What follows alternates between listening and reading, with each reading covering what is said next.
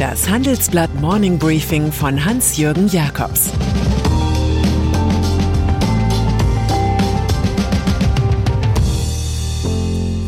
Guten Morgen allerseits. Heute ist Mittwoch, der 17. November, und das sind unsere Themen. Mit der IG März an die CDU-Spitze. Krankenhauschef dämpft Corona-Panik. Karl Zeiss, die geheime Digitalgröße. CDU-Parteivorsitz. Was erstaunt bei Friedrich Merz mehr? Dass der große Solist nun im dritten Anlauf um den CDU-Vorsitz mit einem Team aufwartet?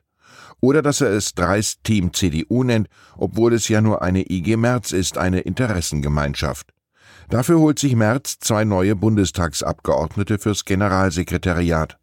Berlins Ex-Sozialsenator Mario Schaja sowie die schwäbische Kommunalpolitikerin Christina Stump. Als Mann der Mitte will Merz seine letzte Chance mit den Zusatzelementen sozial sowie female nutzen. Aktuelle Umfragen sehen zwar Rivalen Norbert Röttgen vorn, aber das ist Wasserstandspolitik. Und Kandidat Merz kann ja auf Carsten Linnemann 44 zählen, der nach einem Bericht des Spiegel nach acht Jahren den Vorsitz der Mittelstands- und Wirtschaftsunion abgibt. Er ist als Parteivize und Leiter der Grundsatz- und Programmkommission fest eingeplant. Angela Merkels Rentenbüro. Man kann allerdings davon ausgehen, dass hinter den CDU-Kulissen eifrig an weiteren Kandidaturen im männerlastigen Schaulaufen geschraubt wird. Der Ärger ist groß, dass aus PR-Gründen die Zierposition einer stellvertretenden Generalsekretärin für die Jungkraft Stump erfunden wird. Der Brandenburgerin Sabine Buder gab der Kreisverband Märkisch-Oderland übrigens trotz größter Ambitionen kein Plazet für die Bewerbung um den CEO-Job der Partei, den Angela Merkel viele Jahre lang intrigensicher ausübte. Was Merkel angeht, man schreckt schon auf, wenn der noch Kanzlerin nach Ende der Amtszeit ein Büro mit neun Mitarbeitern aus Steuermitteln finanziert wird.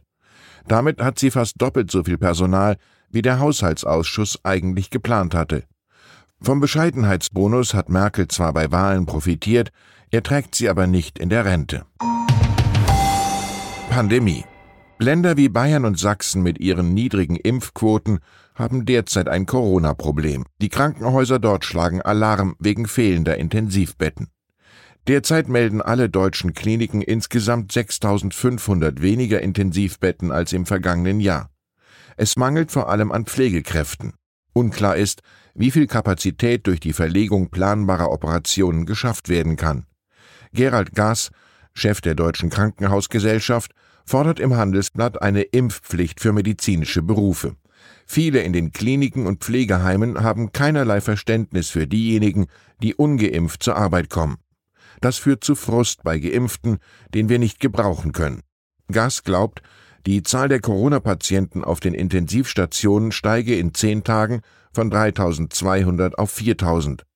Doch schlägt er keinen künstlichen Alarm. Es gibt nicht den einen Wert, an dem wir sagen, jetzt bricht das gesamte Gesundheitssystem zusammen. Schwerkranke Menschen werden auch in der vierten Welle eine Versorgung erhalten, da bin ich mir sicher. Volkswagen-Chef Dies. Er bleibt, er geht. Er bleibt, er geht.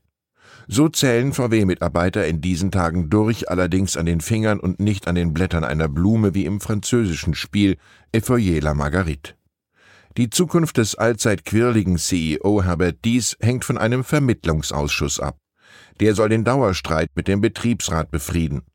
Im Aufsichtsrat steht es aktuell 12 zu 8 gegen Dies, schildert unsere Titelstory. Nächste Woche muss die Vorentscheidung fallen, sonst kann der Aufsichtsrat nicht, wie vorgesehen, am 9. Dezember über den Investitionsplan und die Berufung neuer Vorstände abstimmen. Interview mit Zeiss-Chef. Zum 175. Geburtstag macht sich der Karl Zeiss-Konzern selbst ein wertvolles Geschenk. Erstmals mehr als 7 Milliarden Euro Umsatz sowie ein Betriebsergebnis von deutlich über einer Milliarde. In Feierlaune präsentiert sich im Interview Dieter Kurz, Chef der Karl Zeiss Stiftung und der Aufsichtsräte der verbundenen Unternehmen Karl Zeiss und Schott. Spezialität ist der Einsatz von extrem ultraviolettem Licht, der sogenannten EUV-Technik in der Chipproduktion. ASML und der Laserspezialist Trumpf sind hier Partner. Über den Q mit EUV sagt der Physiker, es war ein außergewöhnlich langfristig angelegtes Projekt, bei dem jahrelang nicht klar war, ob sich die Technik in der Praxis auch einsetzen lässt. Die finanziellen Risiken waren entsprechend groß. Wir haben mehr als eine Milliarde Euro investiert. Ein Scheitern wäre nur mit Mühe verkraftbar gewesen. Über die Bedeutung der eigenen Technologie ist er sich sicher. Wir sind so etwas wie der Herzschlag der Digitalisierung und hinterlassen Spuren. Dabei haben wir Konkurrenten überholt. Zusammen mit unseren Partnern sind wir da heute allein.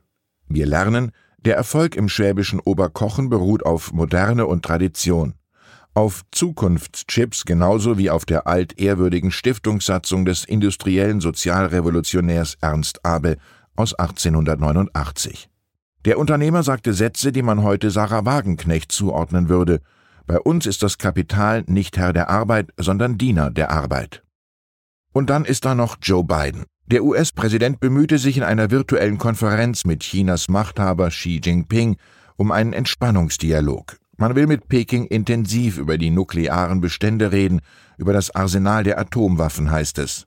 Einen Tag später kommt heraus, dass Bidens Regierung einen diplomatischen Boykott der Olympischen Winterspiele in Peking plant, aus Protest gegen Menschenrechtsverletzungen. Zwar sollen die Athleten bei den im Februar startenden Spielen für die USA Goldmedaillen gewinnen, aber ohne die Begleitung von Offiziellen und Politikern.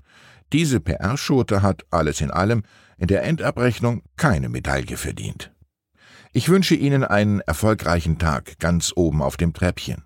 Es grüßt Sie herzlich Ihr Hans-Jürgen Jakobs. Das war das Handelsblatt Morning Briefing von Hans-Jürgen Jakobs, gesprochen von Peter Hofmann.